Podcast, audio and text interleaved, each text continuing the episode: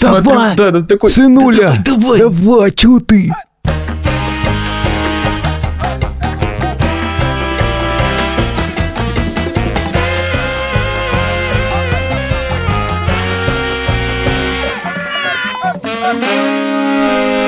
Привет, меня зовут Александр Борзенко, это подкаст «Сперва роди», подкаст, в котором мы обсуждаем родительство, при этом не даем никаких советов, а только делимся своими тревогами, переживаниями и разными историями. Детей, которых я постоянно обсуждаю в этом подкасте, зовут Петя, ему 15, Тиша, ему 13, и Мане 11 лет. Ну, Юрец, давай, отсмеялся. Может быть, всем расскажешь, мы все вместе посмеемся. Моему сыну Леве 4 и 9. Меня зовут Юра Саджикин. Подписывайтесь, пожалуйста, на наш телеграм-канал, который называется «Сперва ради». Я сейчас захожу в телеграм, вбиваю «Сперва ради» в поиске и вижу здесь... Ну, это один из самых интересных каналов, которые я когда-либо находил в интернете. Нет, но это, это если без лишней скромности говорить. Тут 5832 человека. Я надеюсь, что в новом году нас ждет прирост. Меня зовут Владимир Цибульский, у меня есть дочь Соня, ей 4 года и 5 месяцев. Еще, мне кажется, лет 10 назад появились мемы про то, что вот следующий год будет лучше, это как бы полный булшит. Да, что на самом деле следующий год точно не будет лучше. А сейчас вообще любое заикание о том, что Новый год может сделать что-то лучше, это просто издевательство. У меня ожидания такие, типа, если мы все еще будем живы, это будет колоссальное новогоднее обещание, типа. Ну, в смысле, классное. Это будет супер вообще. Этим оптимистичным тейком я хотел сообщить, что тема нашего сегодняшнего выпуска — это будущее.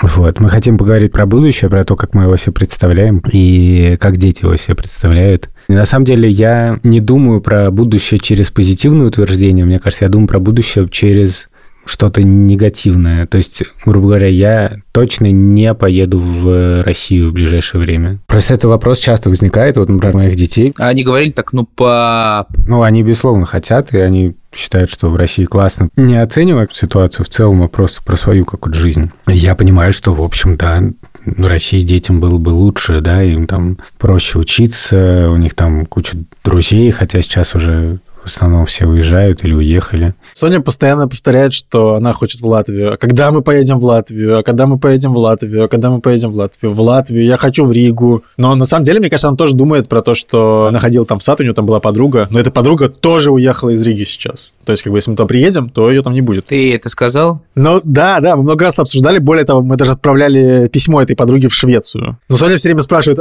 а когда мы приедем, Моника приедет тоже? И как бы, ну, нет. Мне кажется, ужасно круто, что вы пишете Монике письма в Швецию, потому что понятно, что у детей много какой-то фрустрации по поводу расставания с друзьями и так далее, но очень здорово, когда можно сказать не просто «ну да, грустно». Это тоже важно признать, что есть поводы для грусти, это факт. Но мы кое-что можем с этим сделать. Мы, например, можем созваниваться, мы можем писать письма, мы можем отправить открытку. Это ужасно интересное дело. Вообще реальная почта, это, мне кажется, супер интересно. Я так говорю, как будто я круглыми сутками только занимаюсь тем, что с детьми отправляю открытки и получаю письма на почту. Ничего, Голубиную. подоб... Ничего подобного не происходит. Мы недавно с Левой пришли в магазин игрушек. Мы с Верой сказали, что какой-то подарок Дед Мороз может принести. Короче, он берет коробку с трансформером и такой, сфотографируй меня. Я его сфоткал. И мы пошли домой, чтобы написать письмо Деду Морозу, который этого трансформера привезет под Новый год. Какие в Америке январские традиции? Январских, мне кажется, особо никаких, честно говоря. А, был прикол, значит, про Рождество. Соня, значит, такая говорит, типа, ну а что, значит, Дед Мороз-то подарит мне подарок? И Алисия такая говорит, ну это же на Новый год. То есть все-таки Дед Мороз приходит в Новый год. Так что главный праздник 31 все-таки у Сони пока что. Вы будете готовить э, какую-то традиционную еду, чтобы Соня не забывала, что такое селедка под шубой? Блин, селедка, Вован, ты же обожаешь селедку. Именно, именно. Поэтому мы будем есть селедку под шубой. Ты когда-нибудь готовил селедку под шубой? Готовил ли я селедку под шубой, конечно. Ты можешь, пожалуйста, сейчас рассказать, как это делается? Сейчас, мне кажется, мне нужно гуглить, типа, знаешь, э, порядок этих слоев. Ну, типа, что там, селедка, лук, картошка, морковка, свекла, яичко, майонезик.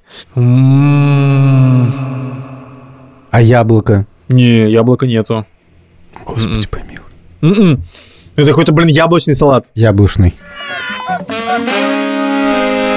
Мы поставили елку. и Шура с детьми ездили в специальный питомник за ней. И мы привезли ее домой. Надо сказать, Так, довольно и что, пушистая красавица? пушистая еще красавица. Я нормально отношусь к, к этим праздникам и люблю эти праздники, вот этот период, но знаю, что так бывает, что именно как раз в эти дни, когда вроде все радуются и так далее, даже без относительно войны, которая сейчас все равно отравляет все вокруг, все равно бывает очень грустно. Не знаю, вот у меня регулярно бывает такое на каникулах, Тоска, типа. как это ужасная хандра начинается, да. Вот сбиваешься с привычного ритма жизненного. Я почитал даже какие-то исследования, выяснилось, что это вообще классика, что очень многих накрывает. Предполагается, что это может быть связано про то, что Рождество, да и Новый год — это такой праздник, где все собираются уютно под елочкой в пижамах и в свитерах с оленями, и это такое семейное сборище или сборище друзей или супертусовка. А если у тебя, например, нет такой семьи или нет возможности собраться с семьей, то ты себя чувствуешь немножко castaway. Ты не соответствуешь некоторым общественным стандартам счастья, если, например, празднуешь Новый год один. Ну и кроме того, мне кажется, что это связано просто с сезоном, что довольно мало солнца в это время, и связано с тем, что люди выходят из привычного ритма рабочего. Ну, у меня такое бывает, что если долгие выходные, то я себя немножко странно чувствую, потому что, грубо говоря, у меня начинаются какие-то тревожные мысли. Я такой, о, а у меня же сейчас летучка.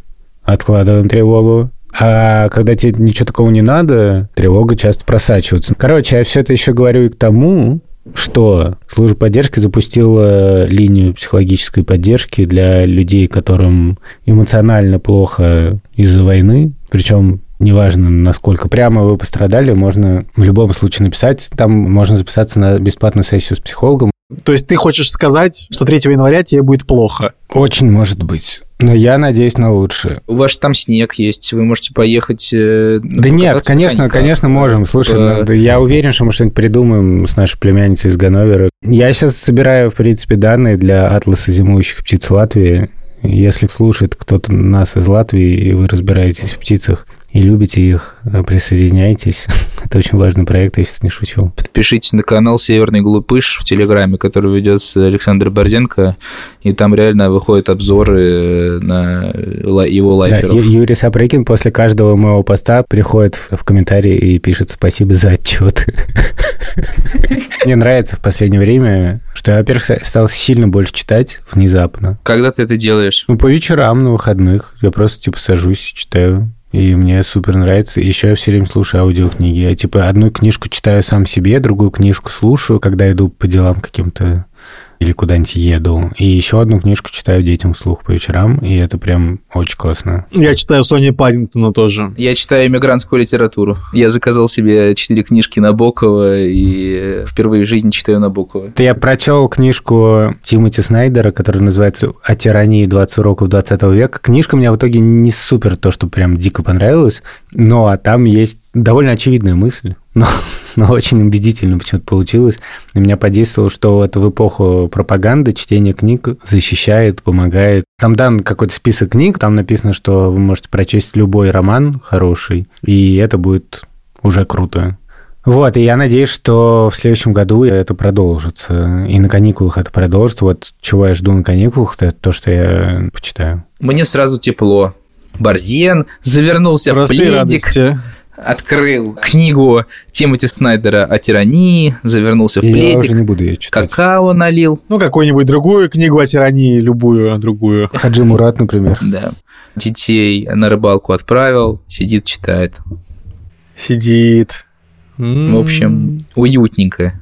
А ты, Вован, что делаешь? А, ну, кстати, вот футбол мы смотрели, было круто. Расскажите, как вы смотрели футбол. У нас есть такой жилой комплекс для студентов, и там есть такая общая комната, и там было довольно много народу. Там пришли вот наши русские друзья, потом пришли наши британские друзья, потом пришли какие-то местные чуваки просто, которые там живут. И, короче, все орали. За Францию болел только один чувак, британец, несмотря на то, что Франция обыграла Англию. Все болели за Аргентину, все орали. Я бил по столу ногой. И это было без пива, потому что было 10 утра, и я не хотел пить пиво в 10 утра. А что ты пил? Шмагун в перерыве съездил за кофе. Было, кстати, отлично вообще. Я подсадил на футбол Веру, потому что мы смотрели с ней большую часть матчей. Один раз я ходил в бар с своим другом Антоном Маскеляде. Мы все 40 минут пытались найти место в барах, потому что все бары были наполнены просто под завязку, и везде висели экраны, и не было вообще ни одного места, то есть ты не мог сесть вообще нигде. Вот, я удивился, насколько тут все помешаны. В контексте футбола хочу сказать, что я записал Леву на футбол. И как там Лева? Это вообще супер, потому что тренер Левы – это бывший тренер Тиши, который тренировал в Москве, а потом переехал в Израиль, и теперь Лева у него тренируется. Это просто шок, конечно. Мы с Левой пришли, Лева такой, нет, я не хочу, какой футбол, ты чё, блин, меня сюда притащил? Ну, не так он говорил, ну, в смысле, ему прям не было настроения. А этот тренер, он взял мяч в руки и сказал, кто меня догонит, тому я дам мяч. И он побежал, короче, дети стали его догонять. И так с каждым упражнением просто с каким-то догнать. Типа, а теперь опустите мяч на землю, он говорит. А теперь попытайтесь меня догнать с мячом. Вот. И все слушаются реально. И я вообще был в шоке от того, насколько это работает. Ну, в смысле, я не думал, что Лева начнет там как-то играть. И сейчас он последний раз сказал, что отлично, мы едем на футбол. Короче, он даже был рад этому. А ты ходишь такой по бровке? Давай! Да, да, такой, Сынуля! Да, давай, давай! Давай, чё ты? Чё ты на подсосе-то стоишь? О, господи. Короче, футбик – объединяющая вещь. Мы очень классно смотрели футбол. У меня были опции просто пойти в бар, но я решил не пить некоторое время. То есть я не то, чтобы в полной завязке. Ты персона нон торчелла сейчас, что ли, или как? Именно. У меня не было никогда больших трудностей с э, алкоголем, но тут я решил устроить себе некоторые месяцы здоровья и перестать пить. И потом пришел чемпионат мира по футболу. Не, а потом пришел чемпионат мира, ничего для меня не изменилось. Но при этом, когда к нам приходили друзья, самое вообще сложное в том, чтобы не пить, это приходится все это замещать говорением о том, что ты не пьешь. Это как Шурик Горбачев в величайшем выпуске про эко. Блин, да. Рассказывал про, Да. про то, что, типа, э, ребят, прекратите спрашивать, а почему вы не пьете? Это, возможно, бестактный вопрос. Помнишь, мы писали выпуск с Олей Маркис? Да. И там что-то у меня был какой-то загон про то, что я какой-то здоровый образ жизни начал вести. Перед войной прям было. Вот к чему это привело, Юр. Понимаешь, что помимо того, что ты не пьешь, тебе надо, во-первых, объяснять, почему ты не пьешь, а во-вторых, можно, конечно, пересилить немножко себя и создавать типа ощущение, что ты со всеми пьешь. Просто типа налил себе там Кока-Колы вместо вина, чокаешься, сидишь. А потом там уже никто не замечает, пьешь ты или нет. И что, чем все закончилось? Просто я решил не идти в бар. Наш коллега предложил э, детям собраться и сделать украшение на елку. И я думал, что пойдет только Маня, а неожиданно мы пошли все. Я, Шура, Тиша и Маня.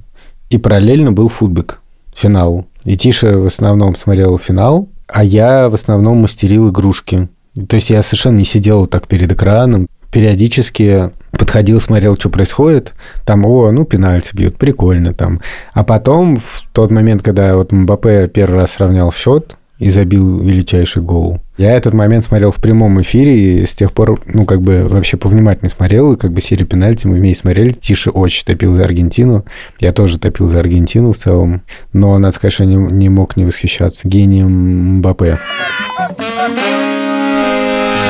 Сейчас будем гадать на следующий год, короче. Давай. Давай, давай. Я буду гадать вам на мультфильме «Шрек 3». Блин. Называйте минуту и секунду. 59 минута. Просто 59 минута. Что меня ждет в 2023 году? Вы знаете, что должно быть в гримерной?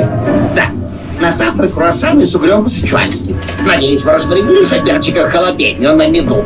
Наш клиент Это я. не войдет в образ без перчиков халапеньо на мену. Я собираюсь. Имеется в виду, что ты попадешь в сложную ситуацию, но твои находчивые друзья с хорошо подвешенным языком Это вы? помогут тебе выпутаться из этой ситуации. Ладно. Это, знаешь, это еще может, еще может означать, что ты сможешь диктовать свои условия, потому что они называют там э, свой райдер, и ты сможешь диктовать свои условия в этом году, в 2023. Это типа... И, Я, я не перестану быть тряпкой в следующем году. и, возможно, будет э, некая острота острота, да? Ты слышал там про перчик? Да. Возможно, будет... э, Блин, Вован, возможно, будет спасибо. остро. Возможно, тебя ждут острые приключения какие-то. Блин, я хочу просто реально сервис, где просто Вован гадает на шреке. И потом, и потом объясняет, что будет. Что так- вокруг тебя такие свечи стояли.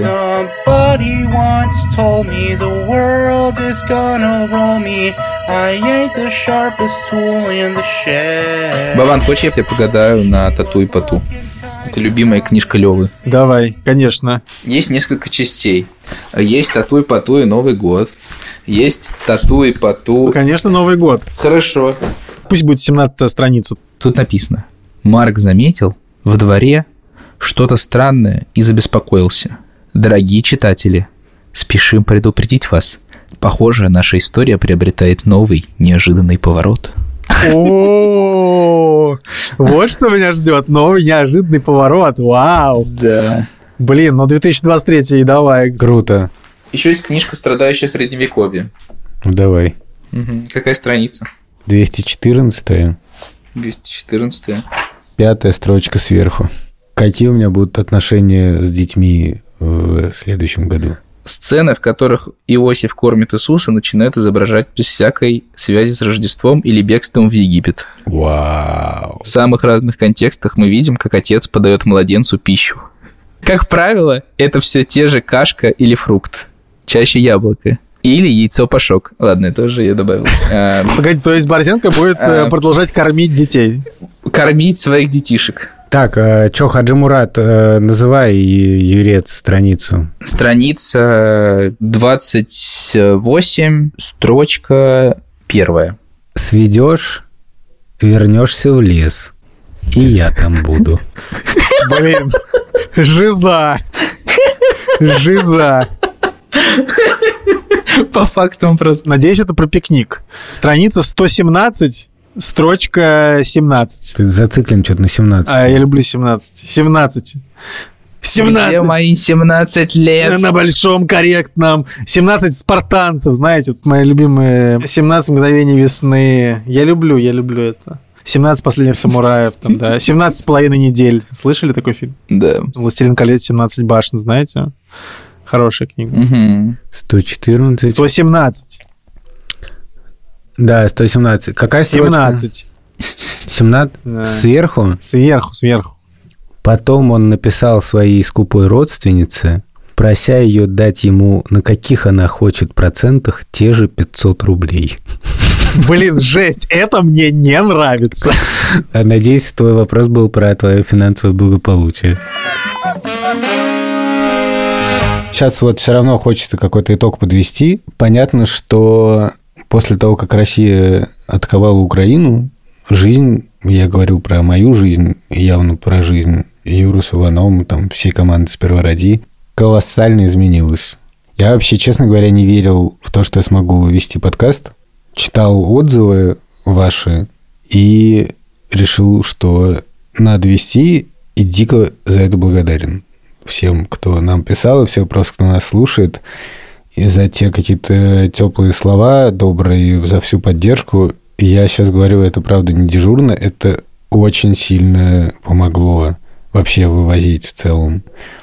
Нам часто пишут, что вы нам стали как семья, и это взаимно. Большое спасибо. И дежурно всем желаю мира и свободы. Мне кажется, это самое главное. Мы с вами будем еще много раз встречаться в этом году. Мы никуда не денемся, я надеюсь. Вы нам будете писать в комментах в Телеграме приятные штуки. Мы вам будем шутить тупые шутки. Мне кажется, что этот натуральный обмен стал уже традицией. Так что всех обнимаю, всем спокойного года. У нас будут небольшие каникулы, мы вернемся в феврале.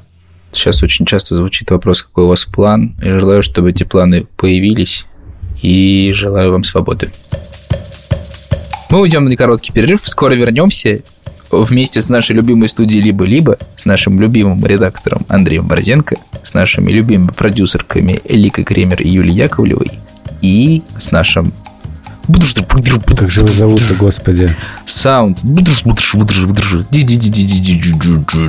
дизайнером Ильдаром Фатаховым. Можно мне сказать? Да. Ну, короче, я планирую сократить свою нагрузку в либо-либо и думаю, что я перестану быть продюсером Первороди в новом году. Вот пока у меня идет запись, хочу сказать, Юль, спасибо тебе большое. Юль, спасибо тебе за все, за то, что нам все напоминало, все пинало. Туда раба, Юль.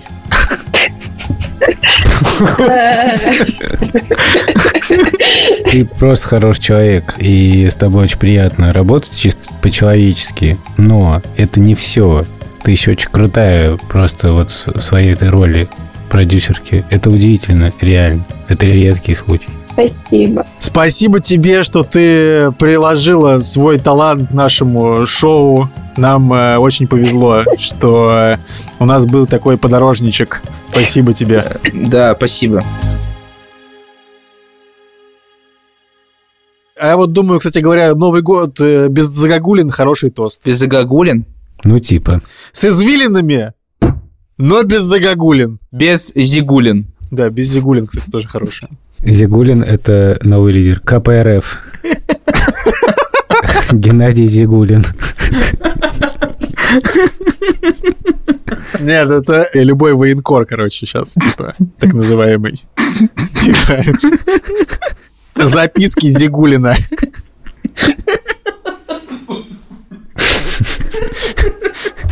А когда мы приедем, Моника приедет тоже? А Джоуи? Чендлер здесь. А, Члендлер. Блин. Так, ладно. Мне вообще нравится порядок, как родилось, родилось это слово. Моника, подруга Соня приедет, а Джоуи, а Чендлер, Члендлер. Бля, почему мне раньше не приходило это в голову? Нам просто наша продюсерка Юлия Яковлева сказала, что у нас самый популярный эпизод про разговор о сексе. Давайте мы назовем этот эпизод Члендлер, Я согласен. чтобы попасть в топы. Знаешь, я боюсь, со словом «члендлер» мы не попадем в топы. Это довольно редкое ключевое слово. Да ладно, Меня заинтересовало, кто-то вообще создавал ли кто-то такое слово. Блин. Вообще-то гуглишь? 460... Вован гуглит слово Члендлер. Ой-ой-ой-ой. Слушай, а мне кажется, что этот выпуск, он как раз-таки про то, что не нужно ставить высоких ожиданий в 2023-м. Вот если ждете как бы тонкого юмора от подкаста «Сперва ради», вот члендлер – это ваши ожидания на 23 год. А, да, да, дальше уже как-нибудь сами додумайте. Ну да-да-да, типа экстраполируйте чуть. До, до чего-нибудь, до чего-нибудь смешного.